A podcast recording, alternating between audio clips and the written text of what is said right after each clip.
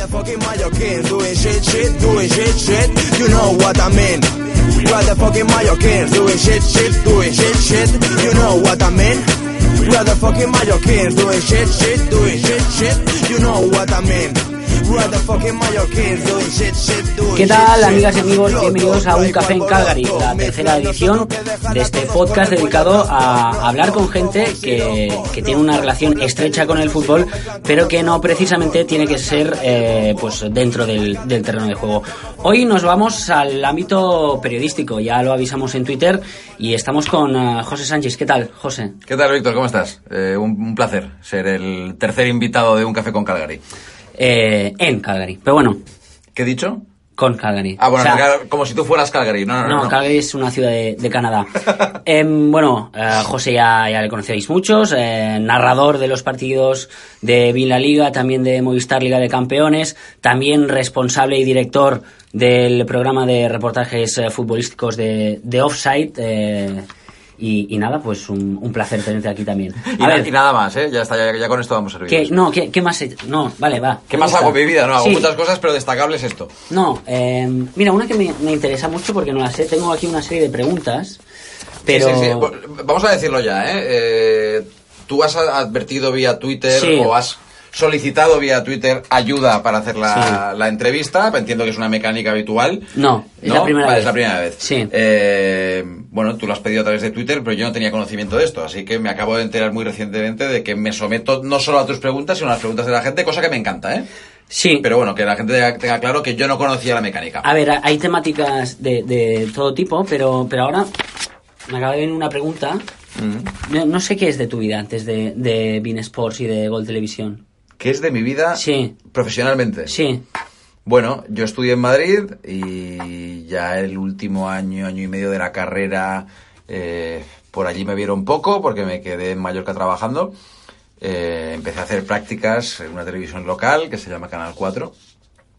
Y, y bueno, empecé a trabajar en el medio que sinceramente menos me seducía cuando, cuando estaba estudiando. No me imaginaba para nada haciendo televisión porque el que menos te seducía, ¿por qué? con mucha diferencia, eh, porque me gustaba y me gusta bastante escribir, eh, porque ya había tenido algún contacto con la radio y me divertía, y la tele medio por desconocimiento, medio casi casi por prejuicio, por parecer casi el, el, el medio menos periodístico de todos, pues no, no me seducía en exceso. Pero al final, claro, la- las oportunidades que se te cruzan, pues acaban definiendo tu camino casi tanto más que, que la idea primigenia. Así que me metí a hacer prácticas allí, súper satisfecho de haberlo hecho.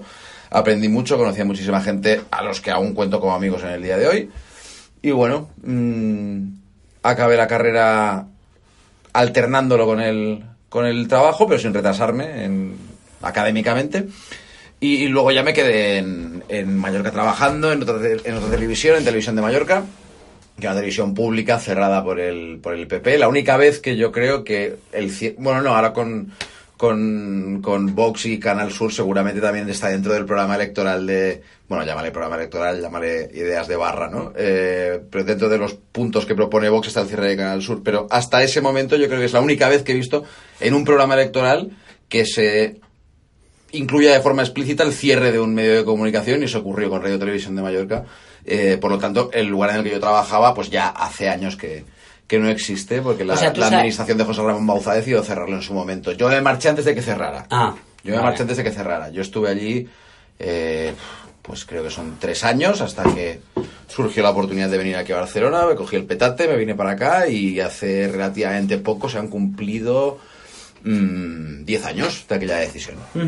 El otro día lo hablaba con, con un chico de, de Menorca, también que, que trabaja por aquí. Eh, te lo pregunto a ti también. eh, ¿Cómo es para alguien que, que quiere o que tiene bastante claro dedicarse al periodismo? eh, hacerlo en, en, en tu caso en Mallorca, en las Baleares, en un sitio que obviamente estás, estás delimitado. No sé si, si te lo llegaste a plantear como un problema, es, es realmente... Bueno, yo creo que la, la visión que tenía yo era diferente de la que se puede tener ahora, más que nada porque en el momento en que estaba yo allí, eh, que me corrija alguien si me equivoco, por si había alguna escuela privada que yo desconociera, pero yo diría que no había posibilidades de cursar la carrera de periodismo en, en, en, en Baleares. Entonces ya la primera premisa a la hora de querer dedicarte a esto es saber que vas a ir a formarte fuera. Y esto, desde luego, hace, por ejemplo, que en la ciudad de la que vivimos tú y yo, en Barcelona, haya un montón de mallorquines que vinieron a estudiar y se quedaron. En, en Madrid ocurre exactamente lo mismo. Pero por eso te digo, o sea, el, el tener más o menos claro que vas a tener que escoger entre tu casa o lo que te gusta. Pues, hombre, si lo ves con perspectiva, sí. Si lo ves con perspectiva, pensando en que si tú crees que lo que a mí me gustaba, lo que yo perseguía, era dedicarme a lo que me dedico actualmente, está claro que en Mallorca es muy difícil que, que lo hubiera podido hacer. Eh, también creo que todos los que empezamos a estudiar periodismo no tenemos ni idea de en qué consiste el oficio.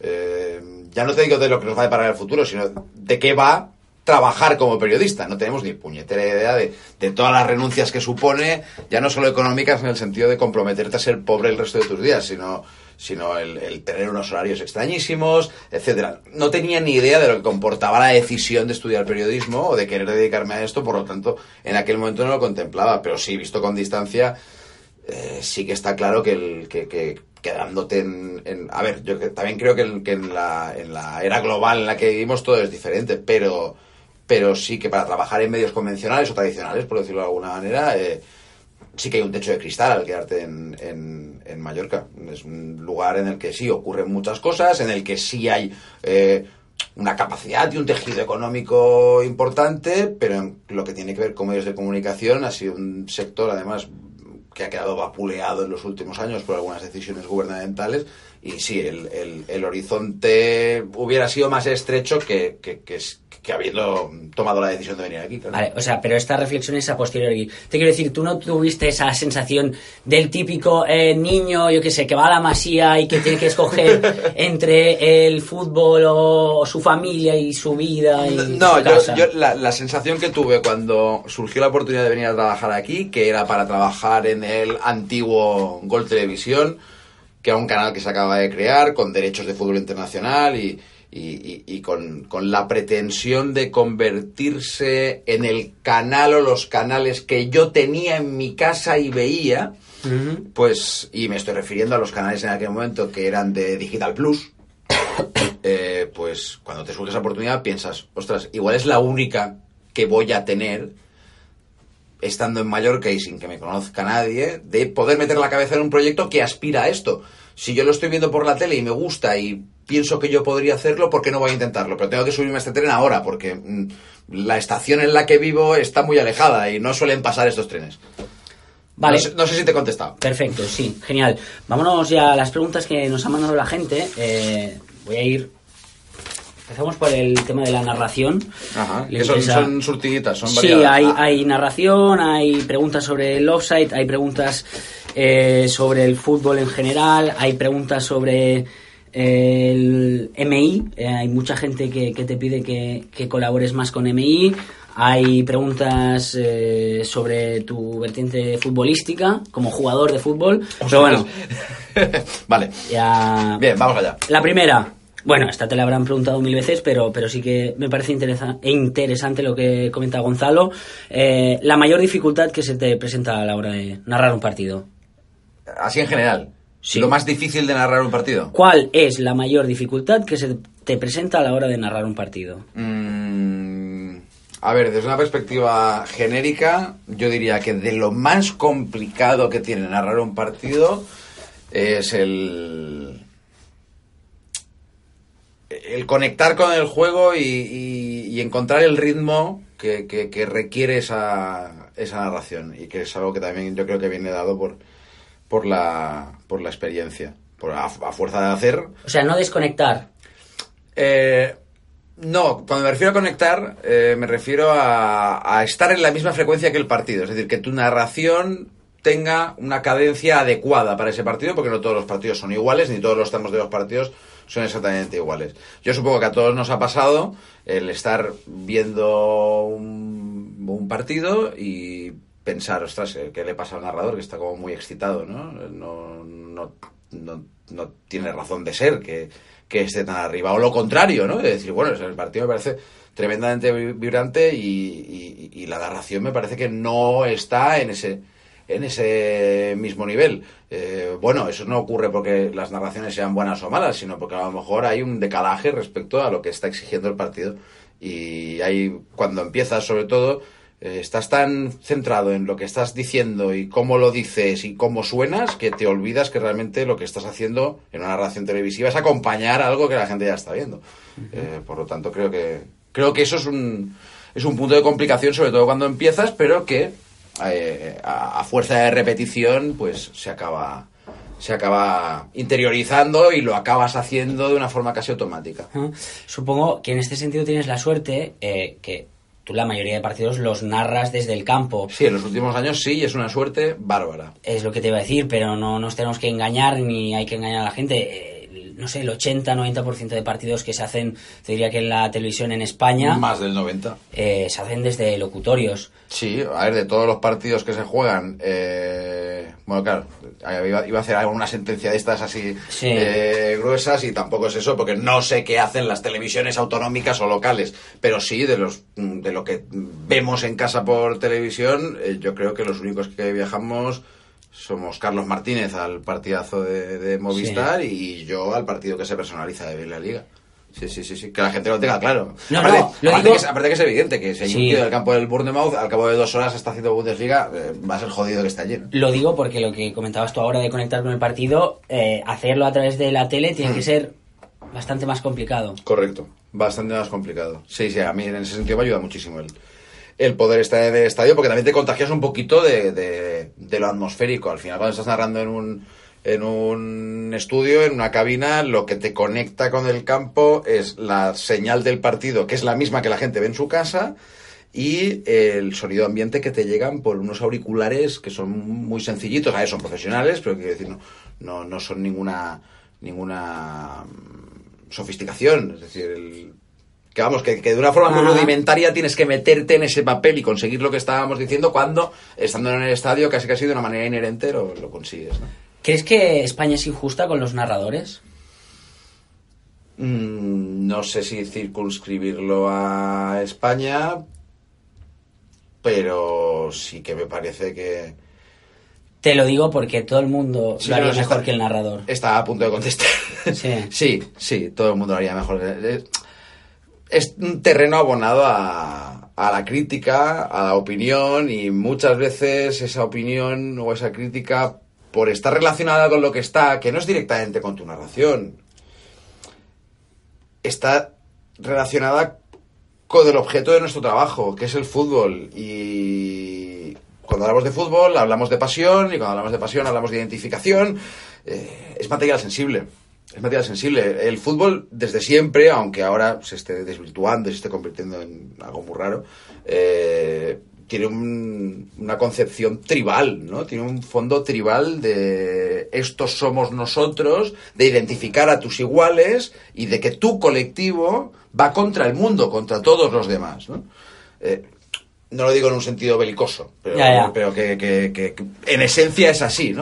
Entonces yo creo que esa raíz, pues sí, subyace muchas de las críticas que se hacen a los narradores, que de un tiempo a esta parte y con redes sociales, pues se ha convertido en una especie de, de pim pam pum. Pero bueno, eh, no me parece que el colectivo de narradores tenga que eh, alzarse en armas por esto, ni reclamar especialmente, porque creo que es algo que, que está relacionado también con, con muchos otros aspectos de la vida pública y que hay muchísima otra gente que, que padece, entre comillas, eh, este tipo de, de situaciones. También hay un montón de críticas que están fundadas. ¿eh? Al final estamos hablando de críticas y estamos hablando de Twitter, ¿eh? no estamos hablando de nada más. No sé si tú te referías a otra cosa. Bueno, eh, no solo Twitter, el típico comentario de, yo qué sé. Sí, en el bar, de este tío no tiene ni puta idea, sí, pero que al final los que te llegan... Te Ah, llegan los que a ti, los, sí. los que tú puedes tener conocimiento es a través de, de redes sociales, porque nadie te para por la calle a decirte, oye, tío, eres nefasto. No, no pasa nunca. No pasa nunca. Sino al revés. Al contrario, sí, sí, y a lo mejor es el mismo tío que eh, hace tres días ha dicho que eres lamentable, ¿no? Eh, pero quiero decir, a, a la cara no ocurre nunca, me parece, no, o sea, no tienen un nivel de verdad, ni de raciocinio, ni de, de- de pozo lógico tan grande como para que un tío se te acerque en la calle o en un aeropuerto o lo que sea y te diga, oye, em, con todo el respeto, me haces malísimo. No, no, no va a pasar nunca. Y no tengo conocimiento de que esto de que esto suceda. Me parece más una cuestión de la, de la crítica en caliente, del criticar por criticar. De, es, que, es que hay muchas veces que un mismo comentario eh, ha cabreado a, a dos colectivos que no es que estén enfrentados, pero que en ese partido sí que están eh, el uno frente al otro. Es el mismo comentario, alguien le ha parecido muy partidario hacia un lado y el otro hacia el otro, lo cual ya te da la pauta de, de- de la profundidad de muchos otros comentarios. También tengo que decir que hay otros que a mí durante todos estos años me han resultado válidos para detectar errores, eh, para hacerme reflexionar sobre cosas que a lo mejor no hacía bien. Veo que hay cuatro tipos que dicen, esto, esto, esto no me gusta. Al final, ya por la forma en que está redactado el, el, el, el tuit, y con esto reconozco, ahora no lo hago tanto, pero en años anteriores sí que he estado encima de, ¿Sí? de lo que se decía. Sí, ¿Te sí. buscabas? Sí, sí, sí, sí, sí.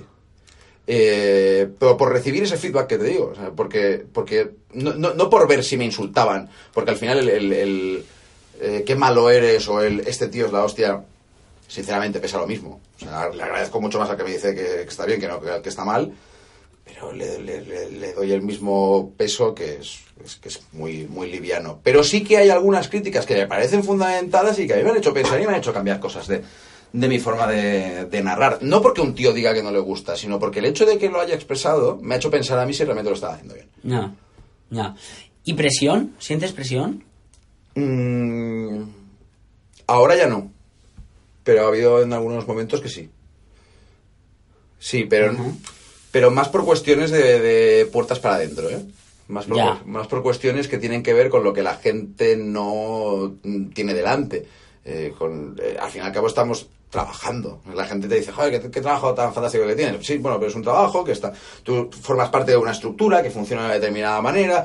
Un día pasa esto, otro día pasa lo otro. Tampoco voy a poner ningún ejemplo concreto, ni se me viene a la cabeza. Pero los momentos en que a lo mejor yo me he podido seguir- sentir menos confortable trabajando, no ha sido por pensar este partido lo van a ver tanta gente y a ver qué van a decir. No, a mí me, a mí me, me divierte en esencia hacer esto y no pienso si, no sé, me, yo me he divertido más haciendo un partido, ya que sé, un Elche o Sasuna, que algunos partidos del Madrid o del Barcelona, y sabes que la audiencia es infinitamente inferior en el partido que te estoy diciendo. Pero bueno, yo me meto en el partido y yo, me, yo voy a ver fútbol y me lo paso bien. A mí el, el, el, el hecho en puridad de, de- de narrar, a mí me gusta. Las presiones o las incomodidades pueden venir de cosas que, que se generan alrededor y que son más cuestiones propias del- de que esto es un trabajo y que estás dentro de una estructura laboral y que un día pasado esto y otro día pasado lo otro. Pero no, el narrar, el sentirme presionado por narrar y por tener que contarle a la gente un partido, para nada, al contrario. O sea, me, me- me- me divierte, me divierte y me abstraigo muchísimo. Es que no pienso jamás en si mucha gente lo ha mirado o no. Tenemos muchos compañeros, tú y yo, mm, estamos hablando aquí como si no nos conociéramos y, y, y estamos a un metro del otro en la, en Ah. la redacción. De hecho, que la gente sepa que hasta le he conseguido el piso en el que vive ahora mismo a, a Víctor Cervantes. Hostia. Esto no se tenía. Bueno, Vale, ¿se, sí. puede, ¿se puede cortar esto? No, no. Seguís. ¿O podaste o no? No, no, que sí, que es broma. Tira, tira. Tira, cuyones. Decías ¿Qué estaba diciendo? que, que nos conocíamos y que hay mucha gente aquí. Apúntate el timecode y así lo cortas. Que no, que no, que tira, que tira, que tiene Pero- gracia. Pero, pero córtalo, coño. Que no. que mm, me he perdido. Yo también me he perdido. Bueno, ¿qué, eh, eh, qué- estoy diciendo? Hostia, no sé, tío. ¿Qué estás haciendo? Es, eh, sigo. Siguiente pregunta. Eh, eh, ¿Narrarías o has narrado algún partido que no sea de fútbol? Sí. Y... Vale, ¿qué has hecho? Es que hay una segunda pregunta. Vale, eh, sí, antes, de hecho yo cuando llegué a, a Gol Televisión no había narrado jamás un partido de fútbol. Hostia. Esto es bueno. Jamás. No había narrado jamás un partido de fútbol. Había narrado eh, mucho fútbol sala, mucho baloncesto, mucho vóley, sorprendentemente divertido de narrar. Vóley, vóley, ¿Cómo se masculino, narra el voley? masculino, femenino y playa. Pero hay tres toques. Sí, bueno, sí, esto es, esto es, Pero es inherente al juego, forma parte de Ya, pero, pero por eso lo digo. ¿Cómo se narra un partido de volei? Es mucho más pausado. Las acciones Se son comenta más, más. explosivas. Tipo tenis. Eh, bueno, no, vas entrando porque valoras la recepción, valoras la colocación y valoras el remate y lo que se ha buscado el remate, ¿no? Si están buscando un blockout, si ha sido un remate... Eh, mm, mira, hay una jerga que se me ha que se me ha escapado, ¿no? Pero como aquellos remates flotantes, ¿no? Para, Sí. eh, que en vez de romper intentas superar el, el bloqueo con cuatro o cinco fundamentos técnicos y el apoyo, obviamente, de alguien que era experto en, en volei, narré muchos partidos de Champions de volei. O sea, era bastante divertido. Eh, ¿Y qué más? Cosas más raras todavía. Eh, motocross freestyle también, de esto que hacen en las plazas de toros, que saltan y ¿Sí? hacen... Sí, pues, eh, pero claro, esto es de una tecnicidad que no... ¿Y Que a mí se me escapaba. Pues tenía al lado un tipo que, si se lo inventaba, pues daba igual. Él realmente era un especialista, ¿eh? Pero backflip, no sé qué, super pro, claro, tú decías que muy bien, yo me limitaba a decir que era un señor americano de Arizona que ahora iba a saltar, que llevaba tantos puntos, bueno, eh, como acompañar un poquito, porque decías una cosa larguísima aquello, ¿eh? Pero recuerdo que lo pasamos muy bien allá en la Plaza de Toros de Palma. Ah, in situ. Sí, sí, sí, sí, sí, eso lo, lo, en un Ajá. sitio, sí, sí, sí. Guay. Y, y alguna cosilla más que ahora se me olvida, pero básicamente eso. O sea que sí, había hecho bastante polideportivo antes de ponerme a narrar fútbol. El primer partido de fútbol que narro aquí es un Recre Valencia que empatan a uno y marca Adrián Colunga. 2008. Ujú. Em, ¿Qué te iba a decir? Eh, ¿Sigues la, la técnica que, que se sigue aquí en, en Bein Sports, en Gol Televisión, de los, eh, los ¿cómo se llama esto? Los, Post-its. Sí. Sí. sí, sí, sí, sí. Soy de la escuela de los post-its. Todos somos de la escuela de, de Luis Izquierdo, al que creo que hay que reconocerle, no sé si la paternidad del, del sistema, pero sí el, el hecho de haberla traído aquí. Sí. Yo no lo había visto en mi vida. También es verdad que mi, mi experiencia preparando partidos era bastante limitada. O sea, yo no me imagino narrar un partido de fútbol sala con los post-its. Eh, Perdona, para la gente que no lo sepa, ¿qué es eh, narrar con los post-its? Ah, vale, vale, vale. Sí, vale, sí, sí, estamos Sí, dando, no, es que lo estamos, hemos dado por- estamos dando por sí. hecho. eh, narrar- eh, simplemente es en un post-it de un tamaño pequeño eh, hacer la ficha de un futbolista determinado, en el que tú pones los datos que tú prefieres. Yo en mi caso pongo el dorsal, el nombre completo, la edad, eh, si es internacional o no, y en qué categoría y por qué país, obviamente, eh, los equipos en los que ha jugado y también algún dato biográfico que pueda resultar interesante, como el lugar de nacimiento o el si tiene un origen por parte de padre o de madre un poco exótico. Algo así. Entonces tienes cada ficha destinada a un futbolista y lo que haces es ubicarlas sobre un folio con la misma disposición táctica que tiene el equipo en el campo, con lo cual con un golpe de, vista te resulta muy sencillo identificar quién es el lateral diestro que tú estás viendo en pantalla y que no te acuerdas del nombre.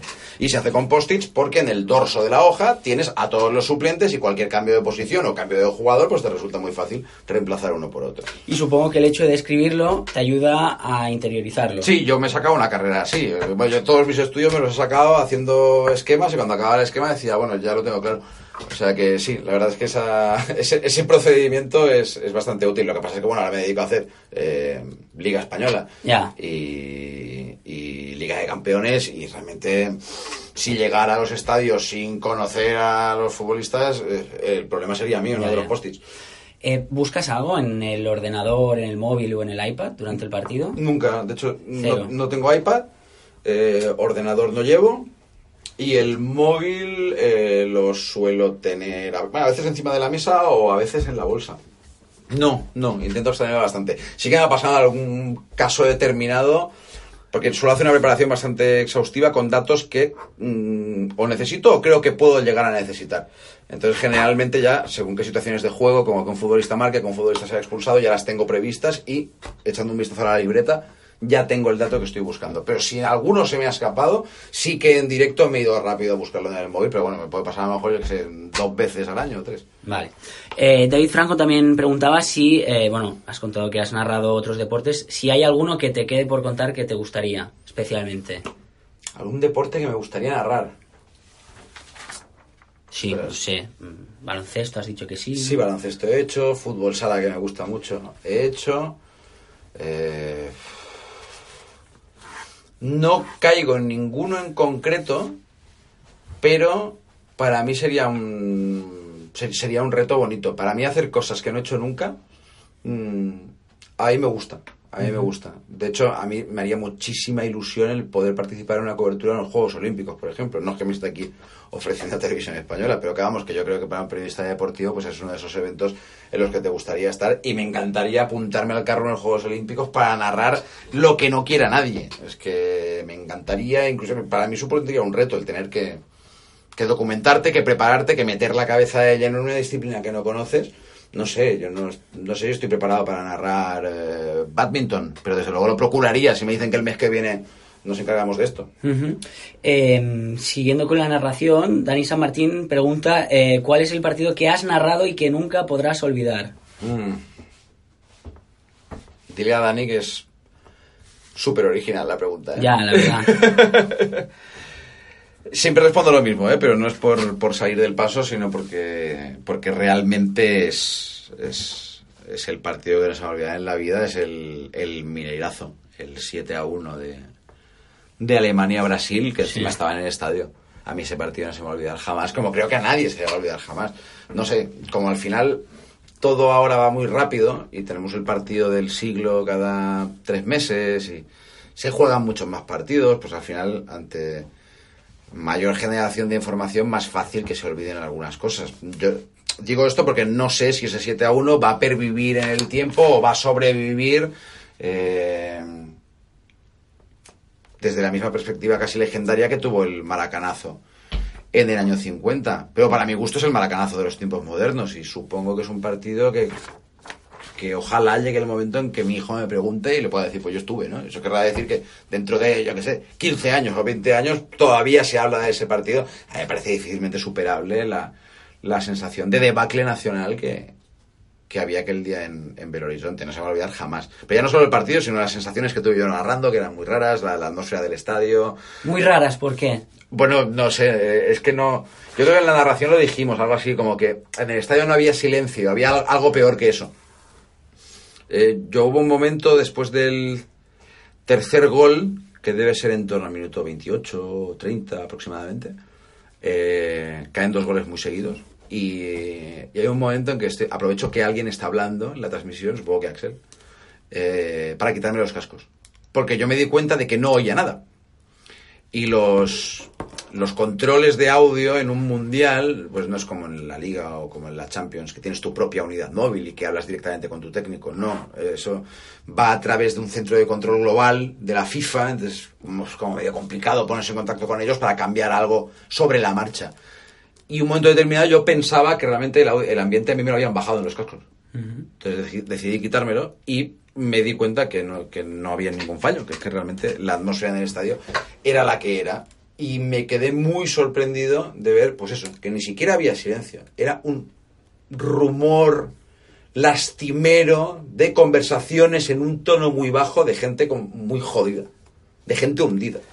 Y las caras que había en la misma tribuna de prensa, las caras que poníamos los extranjeros diciendo, bueno, eh, igual estamos a, a cada gol que caía nos mirábamos entre nosotros gente que no nos conocíamos, ¿no? Como y en el fondo lo que nos decíamos era es muy probable que estemos asistiendo a historia del fútbol, que yo es algo que fui consciente cuando acabó el partido, al cabo de dos minutos, eh, pues me senté, fue un cigarro, pensé en lo que acabábamos de ver y ahí me di cuenta, dije, joder, eh, a lo mejor he tenido...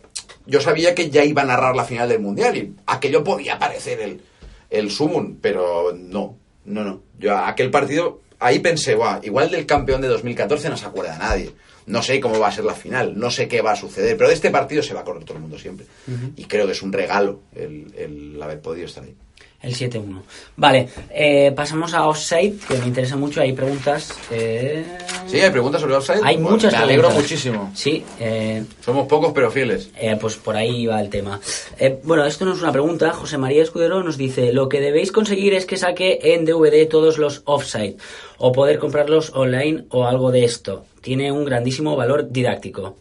Pues, hombre, pues me parece... ¿Te lo has planteado? Me- No me lo puedo plantear porque los derechos de offside no me pertenecen. Es decir, como yo estoy trabajando para una empresa que es, es propietaria de los derechos al 100% de todo lo que se produce aquí, yo soy un trabajador más y no tengo ninguna potestad para, para, para hacer esto o para emprender esto. Yo puedo proponerlo. Me parecerá complicado porque he, he rogado 300 veces el hacer más accesibles los programas antiguos de Offsite a través de, de, de streaming o de vídeo bajo demanda. Mi idea, a mí lo que me encantaría sería colgarlos en YouTube y los que, que los pueda ver todo el mundo cuando quiera y donde quiera.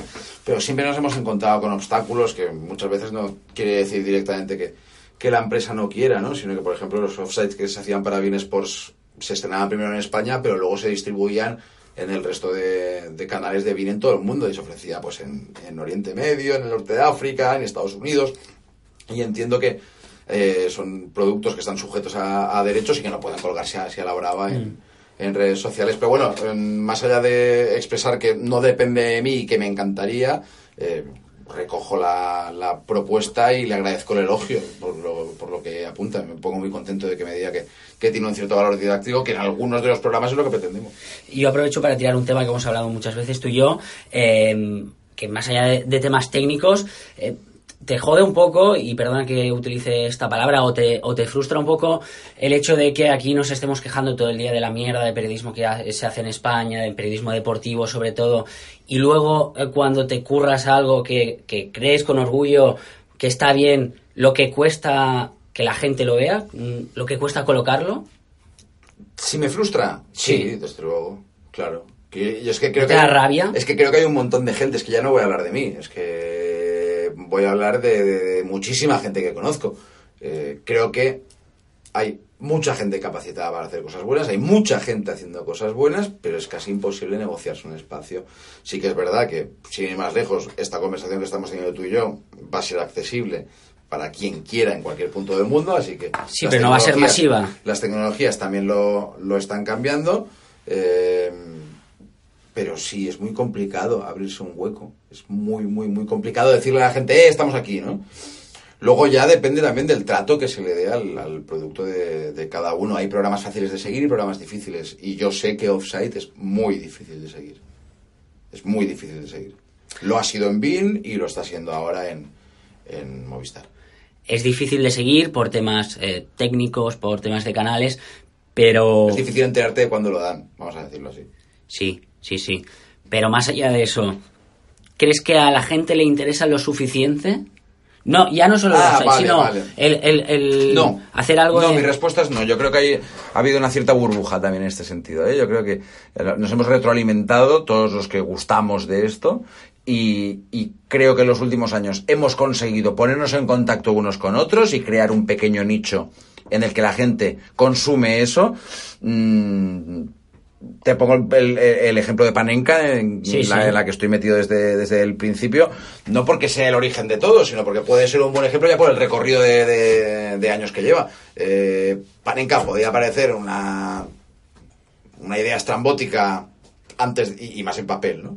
Eh, un día antes de nacer y al cabo de dos años de nacer, eh, pues parecía una excelente idea que por fin alguien había llevado a cabo, pero después de ese pico vino un periodo de estabilización en el que estamos muy satisfechos de la revista que hacemos, estamos muy satisfechos de haber creado un equipo de trabajo donde se remunera a, todo el que está involucrado de la manera que entendemos que debe hacerse, ¿no? Como muchos medios tradicionales en muchas ocasiones no lo hacen, pero también creo que somos muy conscientes de que, de que la criatura tiene la, la- la dimensión que tiene. Es decir, que no ha habido un crecimiento exponencial año a año. Ya. Hay una masa estabilizada de gente fiel que quiere esto y está dispuesto a pagar por ello, y eso es una bendición. Pero no nos engañemos pensando que todo el mundo pide esto, pero como en la tele ponen mierda, la gente de mierda. No. Y no estoy diciendo esto que toda la, te- tel- toda la tele sea mierda, que se me entienda. Eh, al final, la gente sabe dónde ir a buscar según qué cosas, y si no los va a buscar más es porque no le interesa. Y es triste, pero es así. O sea, el margen de crecimiento es limitado. Yo creo que sí. Yo creo que sí. Y que. Y también es que es un perfil de público muy determinado. Es que, es que eso, eso está estudiado. Eh, es un perfil de público que puede ir entre los 15 y los 40 años. Generalmente de entornos urbanos. Generalmente con estudios medios o superiores. Eh, es gente que además por ese rango de edad y por sus intereses eh, suele estar activa en redes sociales, con lo cual todo lo que por tu cuenta puedes ir haciendo para hacerte visible a esa gente ya se ha hecho. Ya están identificados. El tema es cómo sales de ese nicho. Decir, yo a veces llevo la, la, la panenca a mi casa y a mi madre le gustan los reportajes. Le interesan y mi madre el fútbol, no, no le gusta para nada. ¿Cómo hago visible? No a mi madre, que obviamente mi madre sabe que existe la revista, ¿no? Pero a gente como mi madre, ¿no? A gente que está fuera de ese nicho, fuera de ese, de ese, de ese target, ¿cómo le digo, eh, estamos aquí? Ya es muy complicado, pues son... Y mira que Panenka es un proyecto que ha crecido, pero te puedes permitir tener presencia continua en medios tradicionales para que el señor que lee el marca diga, ah, bueno, me voy a comprar esta revista. Eh, no, es complicado. O sea, te encuentras con un techo de cristal ahí. Ya. ¿Qué, ¿Cómo vamos de tiempo? Pues fatal, supongo. Hostia puta. ¿Qué... ¿Qué faig? ¿Tiro? Venga, dale, ¿Sí? tengo tiempo. Venga. Eh, sigamos con Offside Cuba. Creo que os conocéis. Pregunta dos cosas. Eh, Cuba, sí, hombre, sí que conozco sí, Cuba. ¿Qué fue lo más complicado en la grabación del reportaje de Offside Polonia? ¿Y qué se le pasó por la cabeza en el derby de Cracovia cuando Cuba, entre comillas, yo, sea, él, eh, estaba en la zona donde se lanzaban bengalas? Ah, bueno, un saludo, un saludo desde aquí para Cuba, que de hecho está viviendo en Polonia ahora, así que estará, estará feliz allí pasando frío. Eh, lo más complicado del offside de Polonia, bueno, pues por la propia temática en la que estábamos tratando con, con, los grupos radicales de los equipos, pues bueno, la formalidad a la hora de, de asumir compromisos no es su fuerte. Tú puedes llevar cerrada una, dos, tres, cuatro, diez entrevistas que se te pueden caer cinco minutos antes y muchas veces no hay manera de razonar el, el por qué ha sido así. Entonces es un reportaje que se fue rehaciendo sobre la marcha según se caían algunos testimonios y íbamos buscando nuevos. Al final nos quedamos razonables, razonablemente satisfechos de lo que conseguimos, pero si, la idea original se pudiera haber plasmado y no se hubieran rajado a última hora algunos grupos que, sí que iban a, a colaborar con nosotros, el reportaje hubiera tenido más, más chicha. Y, y respecto a la segunda, pues bueno, yo tengo un un recuerdo muy divertido porque él estaba en, en la zona en la que los ultras del Cracovia estaban preparados para atacar a los del Biswa con una especie de, de son como los bazocas entre comillas ¿no? son, como, son como los lanzadores de bengalas Ajá. que yo no los había visto en mi vida pero que tienen un radio de, un radio de alcance bastante bastante curioso y yo estaba en contacto con él por WhatsApp porque yo estaba en la tribuna de enfrente. Y le digo que oye eh, Cuba que veo ahí movimiento qué pasa y me envió un mensaje como diciendo en un minuto se lía y fue matemático. O sea, al cabo de un minuto las imágenes que dieron la vuelta al mundo y que se vieron en todos los informativos eh, pues sí estaba Cuba ahí en medio. No pensé que le fuera a pasar nada porque es un tipo muy espabilado y quieras que no en Polonia hablar polaco es un es un gran qué Así que pensaba que si hubiéramos estado a- alguno del resto del equipo allí, hubiera sido un poco más complicado, porque a ver cómo lo haces entender a la gente que, que qué pintas tú allí, ¿no? Pero en el caso de Cuba confiaba en que, en que saliera de allí. Has pasado miedo varias veces, ¿no? Miedo... Grabando el Offside. Una. Una Sí, sola. ya, ya, me imagino, en mi vida algunas más. Eh, en el offside sí, una, una en Rumanía. En Rumanía con el propietario del Chaclub Piatraneams. Eh, es una ciudad muy pequeña, eh, una ciudad que supone como ir 50 o 60 años atrás en el tiempo, solo hay un hotel. eh, no lo digo porque esté mal, ¿eh? tener solo un hotel, sino para que nos dé un poco el- la visión de desarrollo que, que tiene esa ciudad. Eh, Entonces, si viene alguien de fuera y duerme, duerme en ese hotel. Por lo tanto, eh, eres 100% controlable. Y estábamos hablando de un señor con unos antecedentes ya bastante oscuros. Yo tenía información de ilegalidades en cuanto a retrasos en los pagos, documentación falsa. eh, diría que incluso maltrato físico y psicológico a los jugadores por el hecho de tenerlos eh, sin, sin la manutención que se les había prometido. Se les daba de comer una vez al día. Había jugadores que se desmayaban en el entrenamiento por la mañana por, por, por, falta de energía, por no, por no haber ingerido ningún alimento desde el mediodía anterior. Y claro, el ir a confrontarle con esta historia, pues no le hizo, no le hizo ni puñetera gracia al señor Ángelo Masone. Y tuvimos una charla con él nada más llegar a la ciudad, que estuve yo allí sentado con Héctor Udaeta y con Miki Fuentes, tú conoces a ambos, Eh, son tíos echados para adelante, pero tampoco tienen pinta de guardaespaldas. No. Pues estaba yo sentado con uno a cada lado, los dos con las gafas de sol y enfrente Masone con dos guardaespaldas también y allí como, como un duelo de caballeros que el tipo quería saber eh, a qué había venido y quién me enviaba y quién me había filtrado toda esa información. Y yo insistiéndole en que no, pero que quería tener una entrevista con él. Eh, después de una hora y media nos la concedió para el día siguiente, pero claro, nosotros teníamos un día entero en, en Pietraneams, en el que yo había quedado con algunos jugadores de su equipo en secreto para que me explicaran lo que estaba pasando. Y estuvimos vigilados 24 horas, coches que se paraban en medio de la calle, bajaban la ventanilla, nos miraban y seguían. Eh, cuando yo me levanté de esa reunión me fui al hotel y al llegar al hotel uno de los guardaespaldas estaba sentado en el hall leyendo el periódico, que no sé si se pensaba que realmente no lo íbamos a ver o qué, pero que ya empiezas a ver cosas de decir, bueno, a ver si se acaba esto de una puñetera vez porque realmente si nos pasa algo aquí, mm, con todo el respeto para los mm, oyentes que podamos tener en Piatraneam, si me pasa algo ahí se enteran al día siguiente al cabo de dos. No, no estamos en Manhattan. Yo creo que ese fue el, el momento más, más tenso. Pero bueno, salió bien, ¿eh? Salió bien y, y, y lo mejor de todo es que lo que sacamos en el reportaje era todo de verdad. Es decir, al cabo de una semana de marchar nosotros de la ciudad, ese club entró en liquidación y, y Masone se tuvo que ir por patas de allí. Vale, más preguntas. Eh, esta también era un poco offside, pero bueno, un poco rara. Eh, John Scanlon dice, ¿qué opinas sobre hacia dónde se está dirigiendo el fútbol? Una pregunta que supongo que te da mucho, pero ¿qué tipo de fútbol te gusta más? ¿El que nos bombardean todos los días con los grandes equipos o algo más underground como lo que viviste en Islandia en tu reportaje? Gran programa, por cierto. Bueno, pues gracias, John. Eh, hombre, yo sería muy incongruente si te dijera que el fútbol de los grandes equipos no me interesa. Más que nada porque me... Vives de ello. Vivo de ello, me dedico a ello y lo transmito con la pasión que creo que merece. Es decir, mm, no sé... Que perdona, yo- eh, eh, esa es, una, es un gran tema que nos pasa a muchos, que... el, que, final- el, el decir que no es incompatible. No, el que al final eh, vivimos de lo que vivimos. Sí, desde luego, sí, sí. Tú, yo y, y la mayoría de los que estamos aquí. Sí, no hay ningún canal temático 24 horas dedicado a, a la superetan. ¿eh? ¿A qué no? No. No, tenemos que hablar de, de la Liga Española y no Que también me interesa y ahí supongo que a ti también. Correcto, no, hombre, yo, yo es el campeonato con el que me he criado. Es, es que yo entiendo que a lo mejor, no sé, chavales que tienen ahora 15, 16 años, se han criado desde pequeños con acceso a Internet y si tienen esos intereses y ciertas influencias, pues deslumbrados con el Norcoping. Bueno, a lo mejor me pasaba un poco, pero con la Premier. tal. Cuando yo tenía esa edad y me empecé a interesar en el fútbol, te puedo asegurar que sabía el nombre de cuatro o cinco equipos ingleses. No sabía nada más con ocho años. ¿Qué, qué- qué- qué vas a saber? Yo sabía lo que tenía delante, lo que salía en el marca, lo que salía por la tele, y a mí el campeonato español me apasiona. Y el Mallorca en concreto, que era donde iba cada 15 días a ver el, partido, pues más todavía. O sea, no, no, no reniego para nada del fútbol nacional. Me encanta, me encanta, me encanta. Y este año además me estoy divirtiendo bastante más porque me parece que el campeonato está bastante más igualado.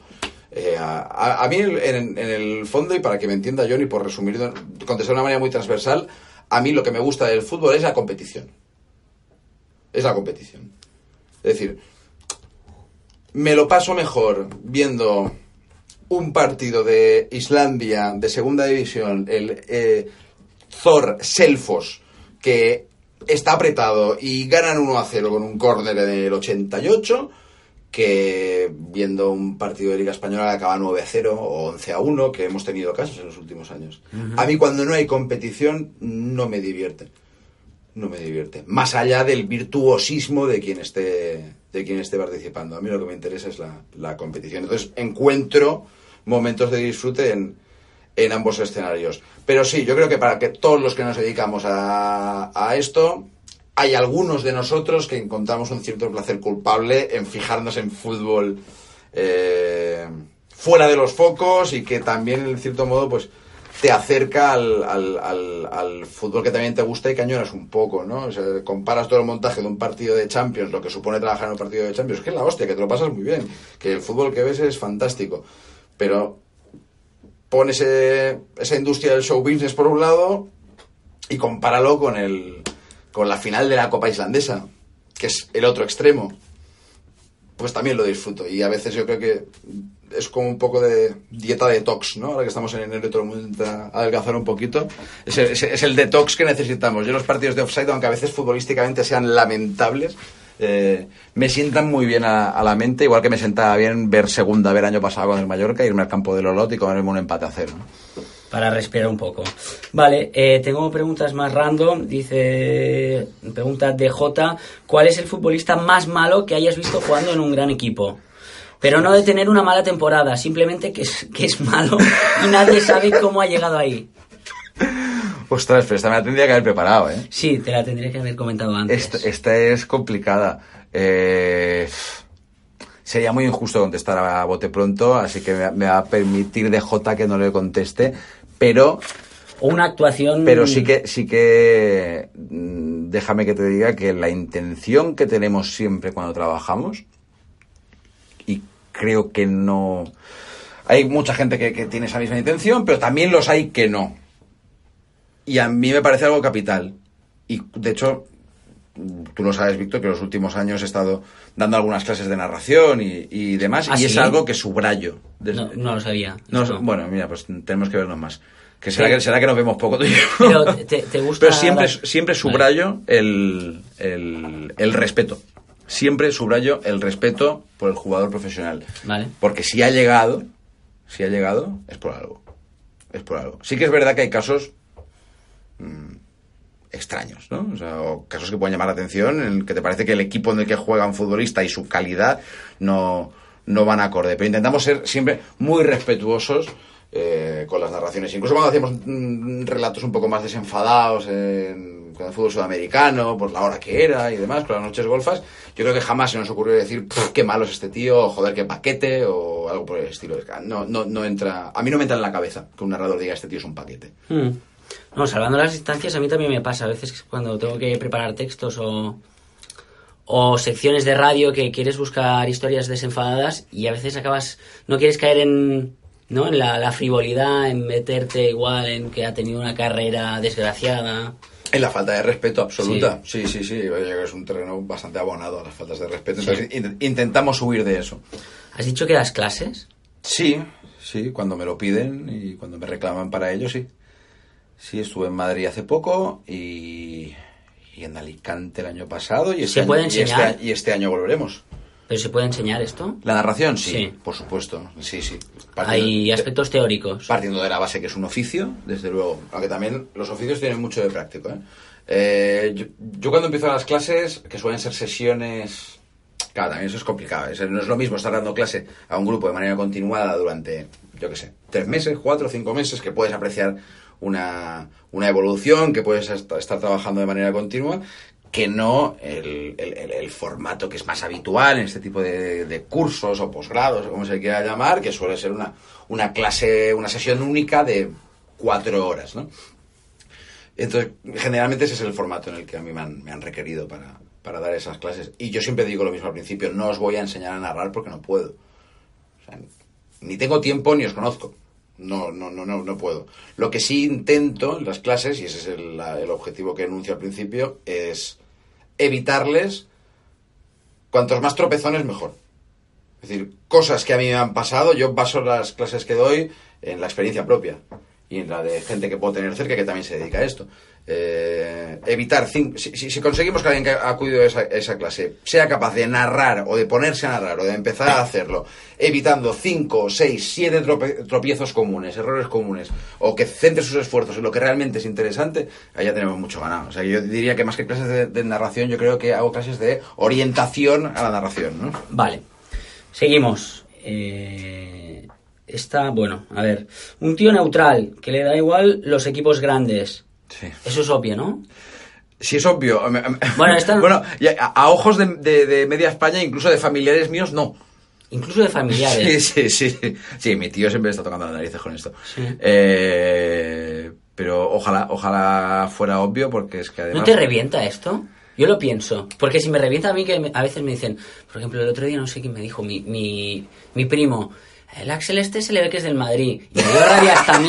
O sea, si me viniera y me dijera, no, se nota que eres del Madrid, creo que me liaría puños. Ya, hombre, a ver, no, yo intento no, atravesar la línea de la agresión física, pero lo que me da rabia es lo que hay en el, en el germen de, de, de esa pregunta. Ah, ¿cómo se nota que eres de tal? ¿Qué pasa? ¿Que es obligatorio ser de tal o de cual? Eh, tú imagínate que esa persona que a mí me recrimina mi creencia por el Madrid o por el Barça, yo le respondo, como puedo responder en muchas ocasiones, no, mira, te equivocas, yo nunca he escondido, yo soy aficionado a un equipo, soy aficionado al Mallorca. Que se rían, que te digan que es la típica mentira que dices para no contar la verdad, o peor todavía, que dentro de un relativo respeto llegue el mayor desprecio que te digan, bueno, sí, pero aparte del Mallorca, ¿de qué equipo eres? ¿no? Como diciendo, bueno, aparte del Mallorca, de fútbol, ¿de qué equipo eres? Porque juegan los tuyos que eran de rojo es otra cosa. ¿no? Eh, y eso, eso me da muchísimo coraje. Bueno, al fin y al cabo, estamos haciendo partidos de Barcelona en Madrid, son los partidos más vistos. Es televisión de pago, pero realmente hace audiencias como si fuera un partido en abierto. Eh, son partidos que ve todo el mundo. Y también. Y entonces hay que pensar que, que- que la, la mayoría de productos orientados al gran público están paridos en base a esa dicotomía. O eres del Madrid o eres del Barcelona. Parece que no, no hay otra elección, ¿no? Vale. Entonces, como, como, como parte activa de, de ese escenario, pues se supone, o a la gente supone, que tú también eh, tomas partido por, por, por alguno de ellos. Me encantaría que todo el mundo pensara como piensa nuestro, nuestro amigo, porque la verdad es que es, es que es así. Yo quiero que ganen Madrid y Barcelona, y no lo digo por una cuestión política de quedar bien. Eh, quiero que gane Madrid y Barcelona porque a mí por el trabajo me viene bien. Es decir, no sé, yo he narrado las tres últimas finales de Champions. Sí que es verdad que bueno, que trabajo en un canal, que tenía los derechos, etcétera. Pero vamos, que todo el despliegue que se ha hecho y que yo he podido capitanear y que he disfrutado muchísimo en Milán, en Cardiff y en Kiev, si no hubiera llegado un equipo de la Liga Española a la final, pues tal vez no se hubiera hecho. O sea, a mí, es que a mí me interesa que el Madrid y el Barça vayan bien y que lleguen lo más lejos y que en la Europa League también los equipos eh, españoles lleguen lo, más- lo más lejos posible. Y lo mismo te dirá cualquiera de los compañeros que trabajan conmigo, porque es que por trabajo nos viene bien. O sea, ¿cómo, cómo voy a desear yo que el Ajax se cargue al Madrid y que el Olympique de Lyon se cargue al Barcelona? Bueno, lo haré si realmente lo que pretendo es en cuartos y en semis quedarme en mi casa para no ir a trabajar. Pero el día que piense así, pues casi que lo dejo. Pero, vale, pero voy más allá. ¿Qué pasaría si fueras más blanco que Santiago Bernabéu? Nada. O sea, ¿podrías hacer tu mismo trabajo? Te lo digo porque ahora parece que si eres de un equipo de estos, eh, estás invalidado para hacer periodismo. Ah, ya. Sí, sí, sí. La, la mítica expresión, y para mí bastante desafortunada, del periodismo de bufandas. Como el que ser de un equipo quiere decir que ya no eres honesto. Iba a decir objetivo, pero... Sí, como que es. tienes dos opciones, o inhibirte si quieres hacer algo medianamente serio, o pasarte ya la bufonada y empezar a, a- a defender lo, lo indefendible, ¿no? Bueno, yo te contestaré diciendo que yo he narrado partidos de mi equipo, yo he narrado el descenso de mi equipo. Y no sé, todavía estoy aquí, no se recibió ninguna queja. De hecho, te reconozco que tenía que controlarme en algunos partidos del Mallorca. Me han, me han tocado narrar partidos de una muy mala época del Mallorca. ¿eh?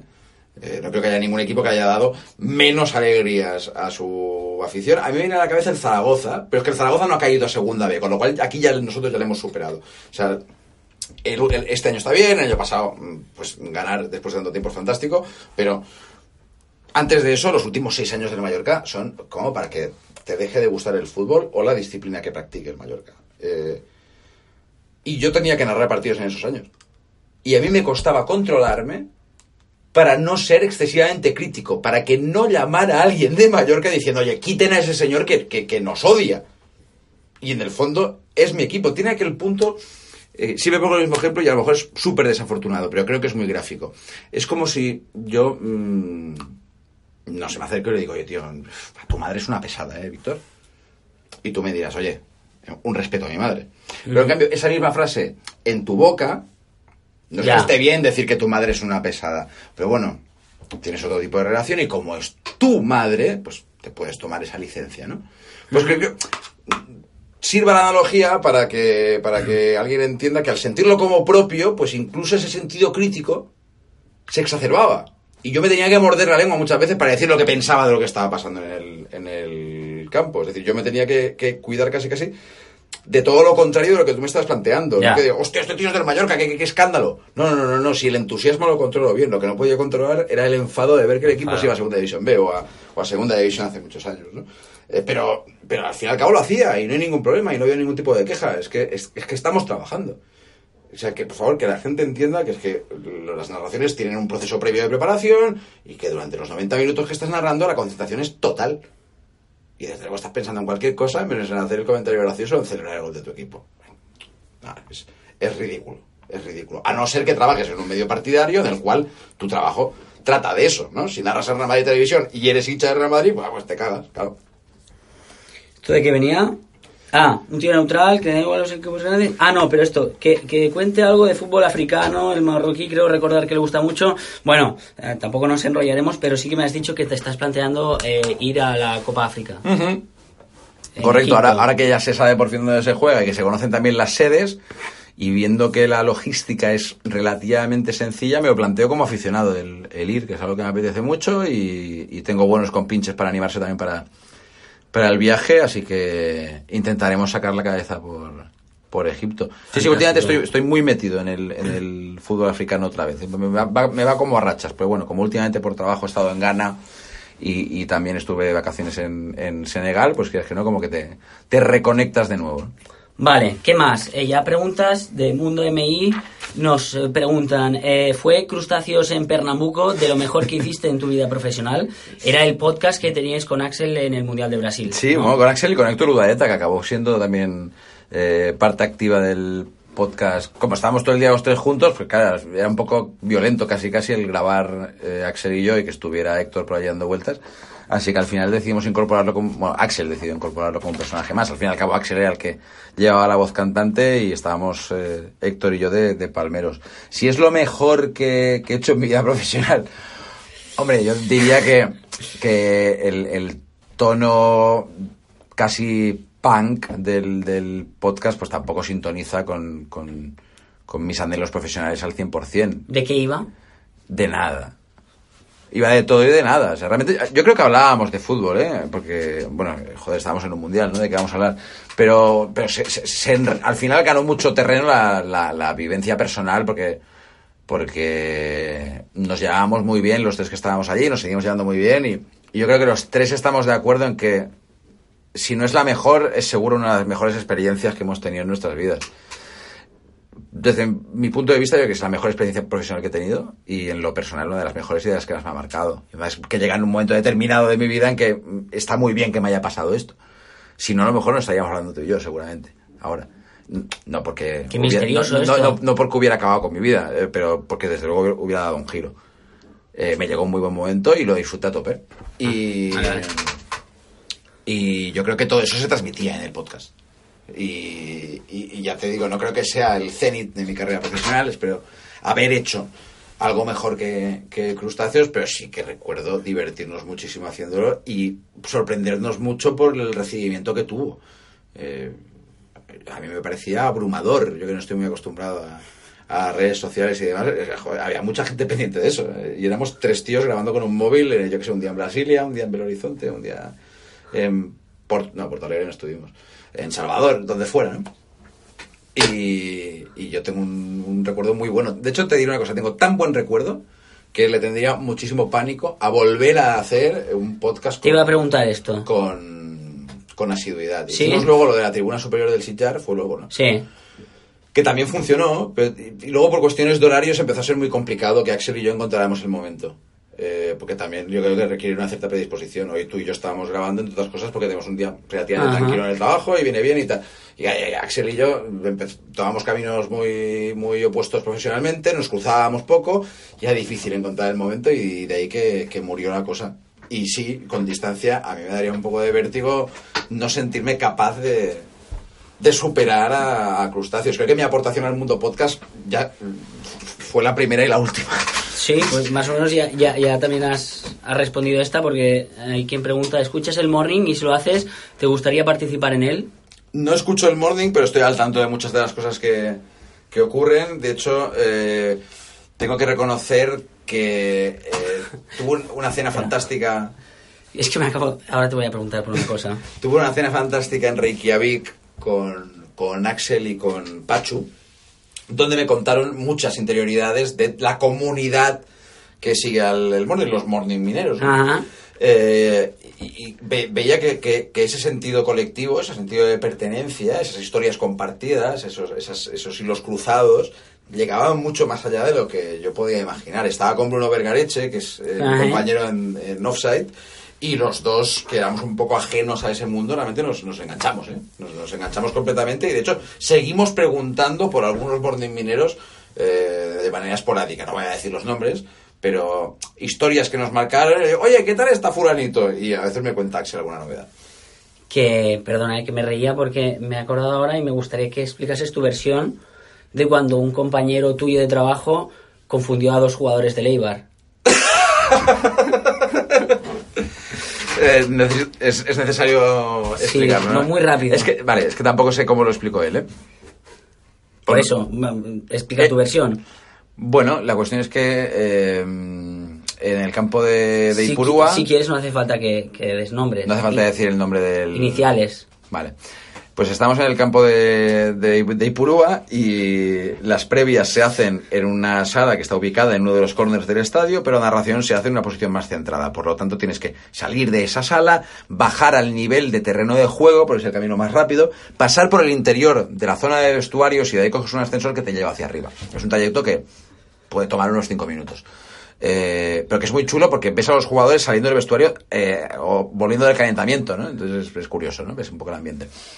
Eh, al lado de ese ascensor que hay que tomar está la sala de masajes del Eibar, donde generalmente están tratándose algunos futbolistas lesionados o, o no convocados.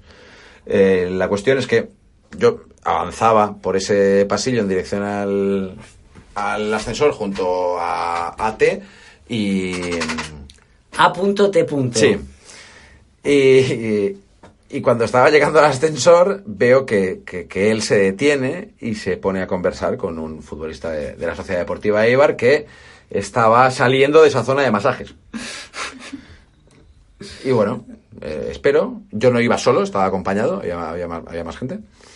Y nos metemos todos en el ascensor, un ascensor que es pequeñito, y nos metimos cinco personas, con lo cual llevamos bastante apetaites.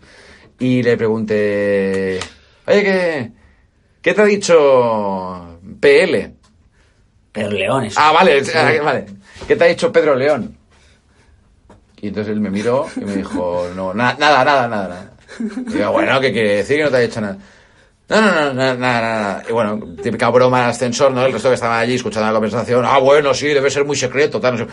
Pero lo vi como, no sé, como muy esquivo, ¿no? Como que no quería revelar nada del contenido de esa conversación, que es una conversación como de cruzarse.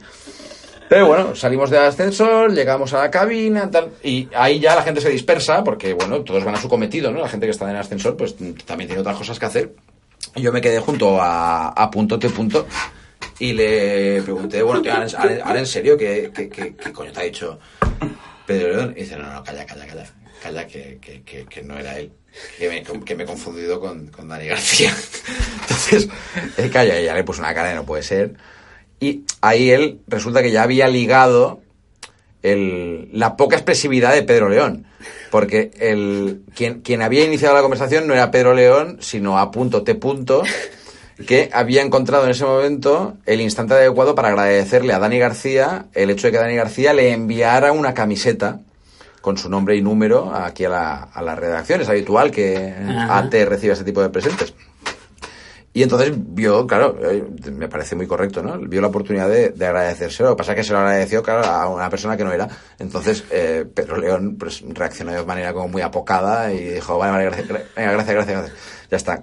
Desde luego, el acento de, de, mula comparado con el acento de zumárraga también ya tiene que, que, que- decirte algo, pero bueno. Claro, tampoco habló mucho, entonces no, no, no se descubrió el pastel hasta que yo le pregunté directamente qué le había dicho Pedro León.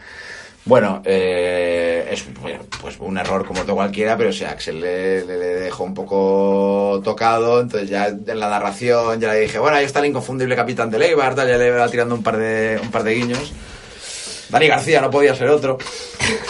Pero bueno, y ahí, Vale. y ahí quedó la cosa. No, no, no es algo habitual, ¿eh? No es algo habitual. Es, de hecho, si él ya lo ha contado, yo lo estoy contando la otra vez, es porque tiene algo de excepcional. Sí, no, y quería, Pero, pero sucedió. quería recrearme. Va, vamos acabando. Eh, Efren, eh, pregúntale a Mito Sánchez eh, cómo está Piscu.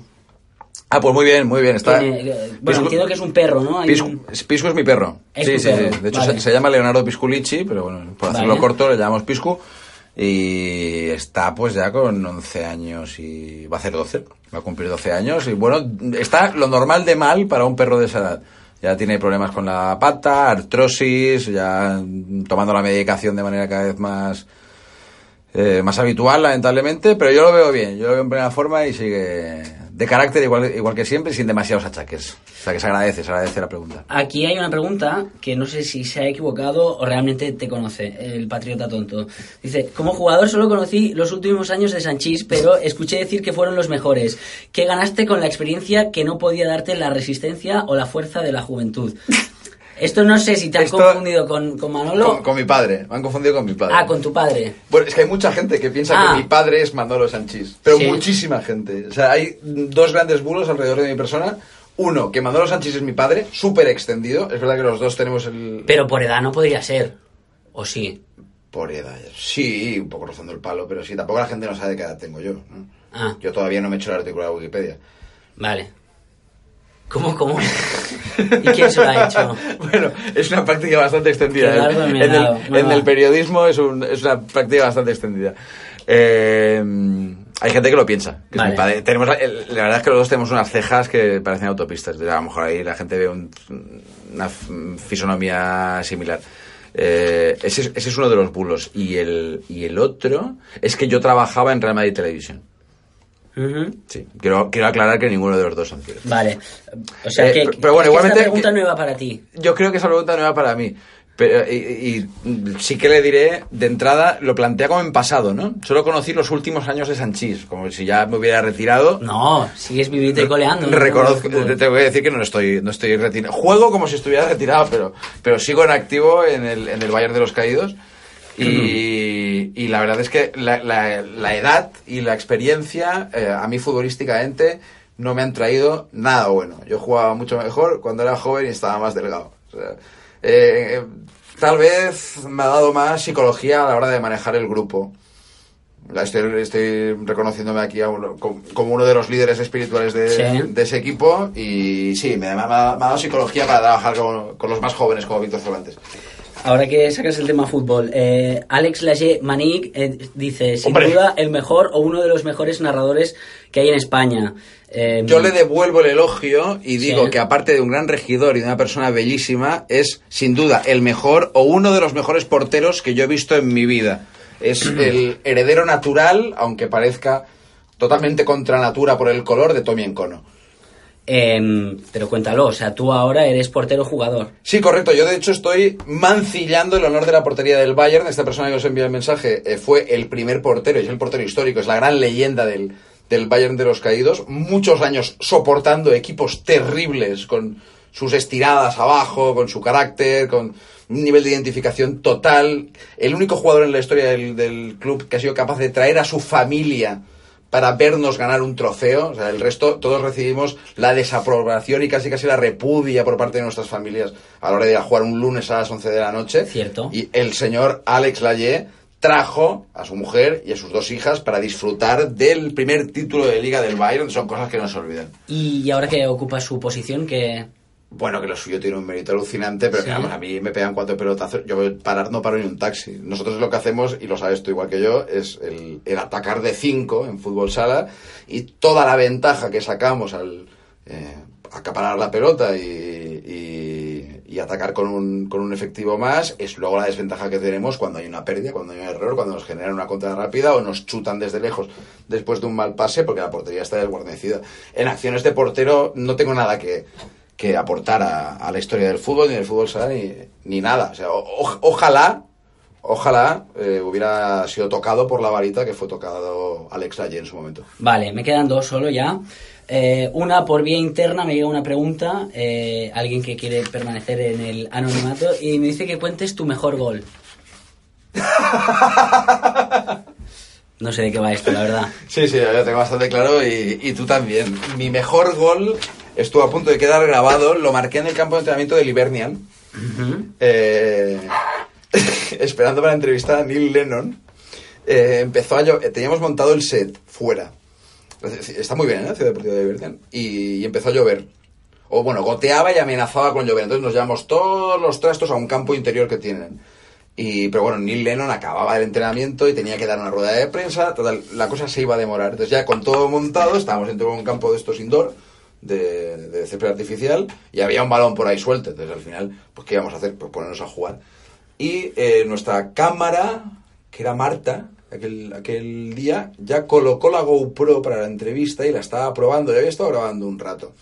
Eh, la cuestión es que la apagó un minuto antes de que se produjera uno de los mejores goles de la historia del Hibernian, diría yo, Ah, que es un centro de Bruno Vergareche, autor indiscutido de esta pregunta, desde el centro del campo, y yo con, con el anorak y con los vaqueros, y bueno, vestido de, de- de- de calle, la enganché a una altura inverosímil. eh, De no sé. volea. Si me hubieran hecho una foto, pues sería pues, pues como la de Kini, que lamentablemente pues eh, falleció el, el autor hace relativamente poco. La enganché muy arriba. La enganché muy, muy, muy arriba y el balón salió recto directo a la escuadra. Yo caí al suelo del... Ah, caíste. Sí, sí, no, no, no, el remate fue muy acrobático. Yo la cogí muy arriba, no, no, con el pie en el suelo era imposible Ah, vale, vale. O sea, ya me jugué el, el- el- el- el tipo y la apariencia y todo con, con un outfit totalmente contraindicado. Y el remate es de los, de los mejores de la historia del fútbol escocés. Y... Pero no tenemos bueno, constancia de- Caí al suelo, miré a Bruno, Bruno se está partiendo el culo de, o sea, no te va a salir esto en tu vida. Yo me empecé a reír consciente de que tampoco me iba a salir jamás, aunque lo repetirá durante años.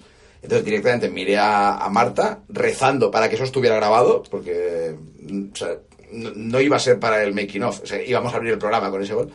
Y, y me dijo, no, no, la acabo de parar, 20 segundos antes. Entonces, bueno, pues, pues quedará pues como, como esos goles de los años 30, de los años 40, ¿no? En el imaginario colectivo de quienes estuvieron allí, que realmente pues, somos Bruno y yo, ¿no? Entonces, por eso Bruno hace la pregunta y yo respondo. Creo que es la, la historia que he contado más veces del offside con Bruno, esta. Acabamos, la última pregunta, quería acabarla aquí. El hijo de Putin dice, eli bueno, más allá del nick, pero me gusta la pregunta. Elige otra vida y en otro país. ¿Cuál sería? ¡Ostras! Y esa la has dejado para el final, esa es Sí. más complicada, ¿eh? Eh, No tengo claro ni el país. Imagínate la vida. O países. Claro, se supone que debe ser un lugar en el que yo a lo mejor ya Hombre, haya estado. ¿no? pero tú, tú siempre has tenido un sueño. Siempre me lo has contado muchos. varias veces. Bueno, uno de ellos, ¿A cuál te refieres tú? tu vida nómada. Ah, bueno, sí, a mí me, me encantaría tirarme un muy buen tiempo en furgoneta, con lo cual eh, lo del país, pues habría que ampliarlo, ¿no? Habría que, que pasarlo a, a países. Lugares en los que a veces me gustaría hacer, apretar un botón y, y aparecer y estar viviendo allí una existencia mucho más tranquila. Eh, pues mira, mm, la isla de San Vicente, en Cabo Verde. Eh, las Islas Villagós, en Guinea-Bissau.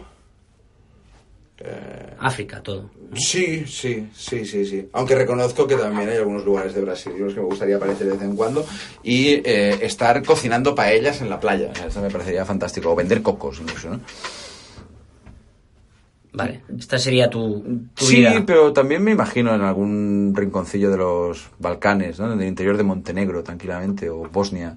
Eh, ocurre que no, no me divierte nada la, la- la agricultura.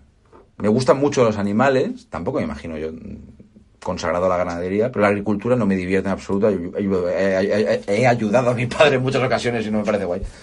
Es muy esforzado. Eh, no sé, imagino una vida más dedicada O sea, nada bucólico. No, no, nada bucólico. Me encantaría dedicarme a la cocina, que es como mi- un poco mi pasión oculta. A la cocina. Pero, Tener un restaurante. pero como muy pequeño, en el que no hay carta y se come lo que hay, ¿sabes? Y casi siempre viene la misma gente y, y estamos bien ahí, ¿no? Sin demasiadas pretensiones y mañana será otro día. Y sobre todo vivir con muchos perros, eso me encantaría. A mí también. Vale, pues... em, José, muchas gracias. Bueno, hemos Perdona estado- porque te he dicho que duraría... Media horita, me has dicho, ¿no? horita, no, no, no, hora pero bueno, casi cuarto. sarna con gusto no pica. Eh, ¿Has estado a gusto? Muy a gusto, muy a gusto. Lo que Ocurre que esto es tan largo que, que supongo que la próxima vez que me invites al café en Calgary será en la edición 38, cuando ya hay- hayamos dado la vuelta. Pero bueno, ha sido un placer y ha sido un placer ver la, la participación de la gente. Espero haber contestado de la manera más directa y concreta posible a lo que a lo que me planteaban. Nada, un, un gusto aparecer de vez en cuando por MI. Cuando, cuando queráis, aquí estamos. Perfecto, te lo agradezco y nada, suerte para lo que queda de temporada. Muchas gracias.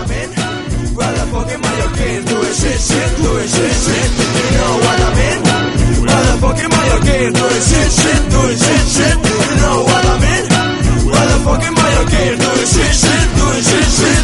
You know what I mean? Motherfucking Mayo King, doing shit, shit, do shit, shit. You know what I mean?